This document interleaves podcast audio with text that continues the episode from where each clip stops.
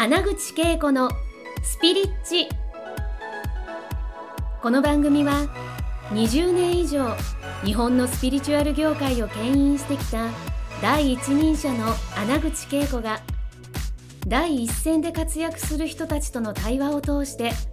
その成功のもとにあるそれがスピリチュアルを解き明かしてお届けします。スピリチュアルを生活に取り入れて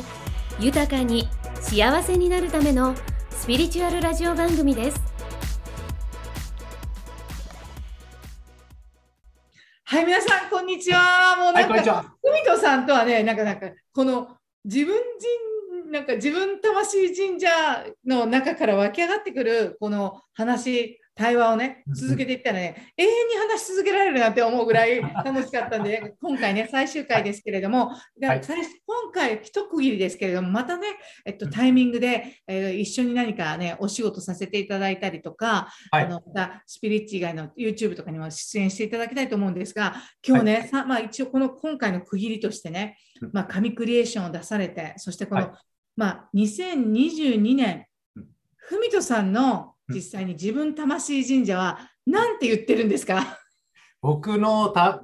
うん、あのね、これはね、すごく、僕ってすごく、なんていうんですかね、言葉が結構難しいというよく言われるんですけど、はい。僕の中ではこういうふうに思ってます。2022年は、あの、いわゆる主観っていう自分の、うんあの、この体で見ている世界とうん、客観って言って、いわゆる、まあ、守護神みたいな、はい。客観視する視点っていうものをリンクさせる。あっていうあのテーマを持って2022年はやっていこうと思ってだから主観と客観をリンクさせた生き方っていうものをはいちょっとやっていくっていうものを、なんていうんでしょうもう一回意識して今までそういうふうにやってたつもりだったんだけどあ。うんうん。もうなんかその自分の主観的な考え方だといろんなふうに、えー、となんていうんですかねこの現実社会のとらわれることっていうふうなものもあるかもしれないけど、うんうんそれ以上に主観で、この、この文とは何を考えてるのかな、こうなのかな？みたいなものが多はい分あると思うんですよね。はい。その対話っていうふうなものがリンクしたときに融合が生まれると思うんですよ。うんうんうんうんで、その融合したときっていうのが多分フラットな状況だと思うから、うん。その時に、えー本当になんか自分の好きなことだったりとか、うんその取り巻く、客観的な取り巻く世界っていうふうなものを作ったりとかっていう、要は、あの守護守護守護の世界じゃないけども、守護守護神がまあ見てくれる世界で、うん。まあ言ったらこの現実世界自体をもうこういうふうに作ったらいいじゃんっていうものをうんイマジネーションする。いやうん空間演出と一緒なんですけど、これって。はい。なんで、その空間自体を作ったとしたら、そこに自分がいるって思ったら、あ、何でもそれを信じたら、何でもいけるなっていうふうに思えるんですよね。うん。だから、なんか自分の内側で、その普通にイマジネーションしてみてっていうふうな感じで言うのは簡単なんだけど、そうじゃなくて、主体と客観ってすごい舞台用語に近いんですけど、これって。はい。えっ、と、その、えーステージにいる人、客,、はい。客の客席にいる人、そして演出する人。うん。っていうこの3つの視点があったとしたら、はい演出する人の視点で生きるっていうふうにうんちょっと言ってみようというのが2020年の神クリエーションの生き方ですね。その演出する人の視点っていうのは、はいえ主主観と客観がリンクして見えてるはい見えてる。はい。それを作ってるのがえあの演出家なんで。演出家だからね。だから、はい、自分という創造主ははい演出家でもあることを忘れずに、そうです。ね、でそこからの、えっと、視点っていうのはどんな形でこうなんか養っていくのかどんな形で、えこうできるんだろうなっていうのを多分みんな,、みんな知りたいと思うんだけどはいはい。ふみとさんはどうしどうしてるんですか？僕はですね、まず、えっと、自分からやっぱり湧いてくる言葉っていうのを、もう短編でいいので、やっぱりこう書いてるんですよ。うんうん僕にべ僕はなんか文章書きとかっていうふうな感じよりは、なんか短短編短編ですかね。うんうんなんか思うことっていうふうなものを書いてうんいくんですね。うんそうすると、例えばなんですけど、僕の場合であれば、うん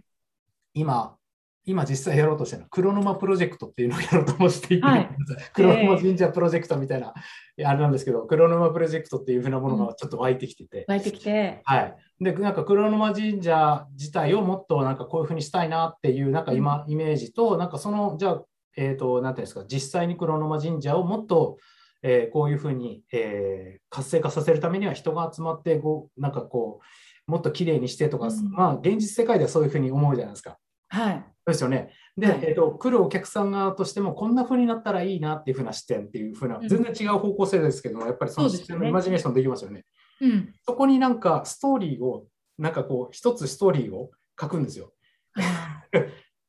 で、そこに音楽とか明かりとか、なんかそういう風なものを味付けでつけていくんですよね、演出家は。すると、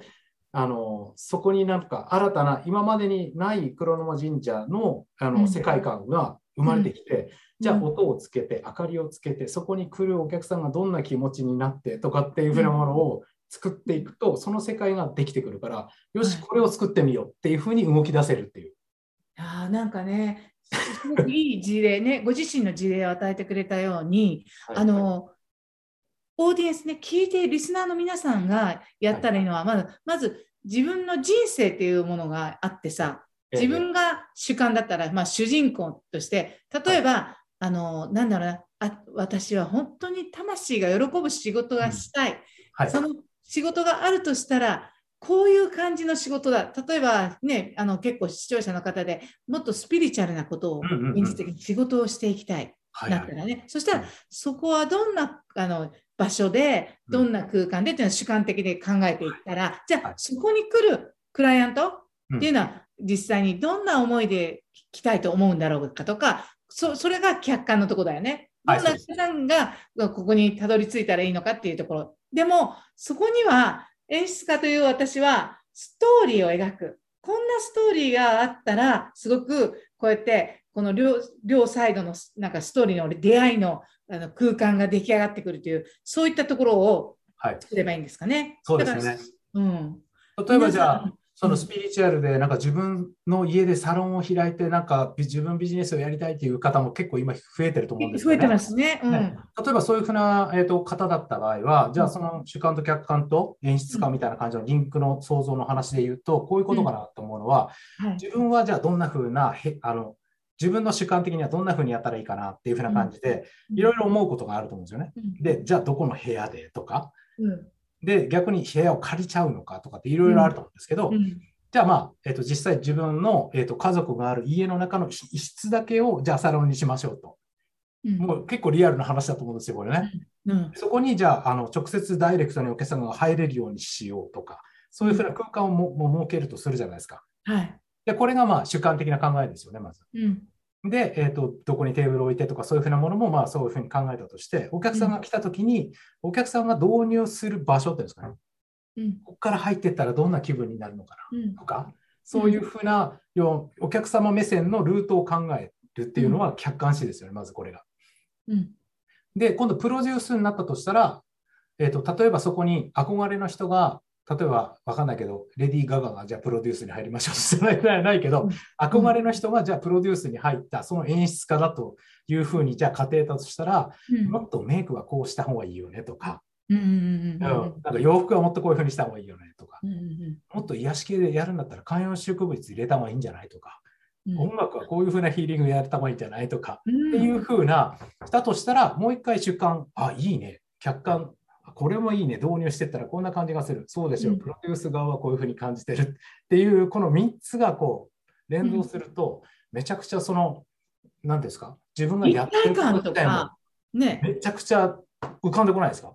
ね、なんかクリエイティブなこのなんかイメージがうわって膨らんだ今、はい。そのその 3, 3ポイントでね、はい。その見ていくっていうのがね。え。で、それってすごく多分自分あのビジネスしようとしている人にとっては大事なこの3つの、ねはい視点ですよね。そうなんですよ。うん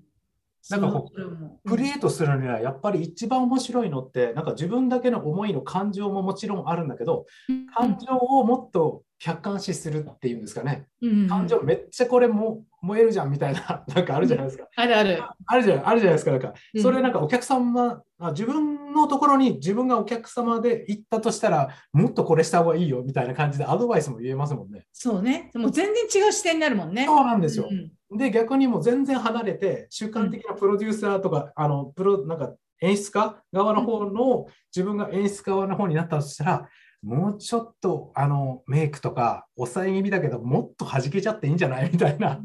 こともあったとしたら、そっかそんな風にやったらいいかもなとか、なんか全てにおいてなんかその一方方向ではなくて、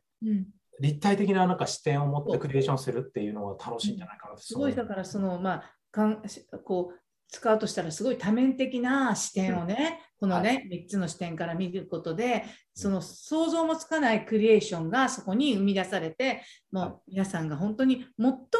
要はワクワクして、あこれ楽しいっていうところにまで行き着くのかなと思ったんですよね。今まできっともしかしたら、えっと、主観と客観ってよくやってたかもしれないけど、この演出っていうレベルのところではなかなか見ていなかった。うん。えーかなって、その人生どの領域においても、はい、おそらくですね、これ使えるあのなんかあり方というかね、見方かな、視点かなと思いましたね。その2022年はそうしていくじゃないですか。そしたら、文人さんの世界では、どんなことが結果として起こるような感じがしてるんですか？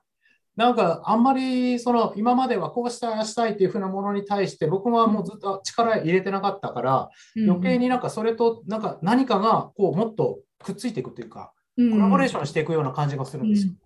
だからなんか自分がやっぱりやりたいことっていうふうなものに対しては、あ、それいいねってなったら、その人とくっつかり、あ、それすごくいいじゃんってなったらくっつかりっていうような、なんか、えっ、と、クリエーションがより大きなクリエーションになんかコラボレートしていくような世界が2020年起きるんじゃないかそうですね。そうそういう意味では大きなウェーブというか大きな影響力とか、うん、そのコラボレーションでね、えー、だからコークリエーションがもうすごい広がっていくような世界が始まる感じがしますよね。そうなんですよね。そうそうそうなんです。だからそういう意味でもね、ベースがやっぱり紙クリエーションにね、えー、描かれているので、もうなんかね、後ろにこのね、あの紙クエスチョンってね、要は自分のね、自分神社に問いかけるね、はい、自分魂神社に問いかける質問が、こう、紙クエスチョンだと思うんですけど、もう、はい、もうその要はそれは自分のね自分自分魂神社で魂とそんなにつながってなかったけどここの質問を通してやっぱり目覚めていくんだなってすごく思うんですよね。神クリエーションですね、ふみとさんの。これね、だから本当にぜひ、え今回もしね、この最終回で初めて聞く方がいたらね、その前3回やってるんで、もう一回聞き直してください。毎回毎回ね、どんどん乗ってくると思います。はい。ということで、あの今回もふみとさんね、じゃあ、この視聴者にの方に最後の、えー、実際に、えーと、メッセージをいただきたいと思います。紙クエ、はい、紙紙、えー、クリエーションをは12月1日に発売されたばかりの新新刊ですので、ふみとさんの、はい、ぜひ、えー、お買い求めくださいね。そして最後のメッセージをよろしくお願いします。はい、えー、ここの表紙にも書いてあるんですけど、自分が生きる世界は自由にデザインできる。これがもう紙クリエーションです。ぜひあの手に取って読んでみてください。はい、ありがとうございます。だって自由だよ。もうね、風の時代自由なんで、自由に自分らしく自分のデザインができるということが、やっぱりね、この風の時代にぴったりなものをね、本当に、えー、実際に神職でもあるから、もう神様からの届け物をなんか文人さんがちゃんとこう、分かりやすく形にしてくれたかなと思います。では、またね、皆さんね、えー、文人さんとさっき言ってたね、コラボレーション、創造主同士のコラボレーションの何かがね、2020年に、2年に起こると思うんで、楽しみにしておいてください。はい、本当に4回続けてありがとうございました。こちらこそありがとうございました。今回の放送はいかがでしたか？穴口恵子に聞いてみたいことや感想がありましたら、ぜひ公式ホームページよりお送りください。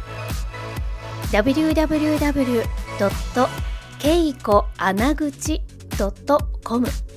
またはインターネットで穴口恵子と検索ください。それでは次回もお楽しみに。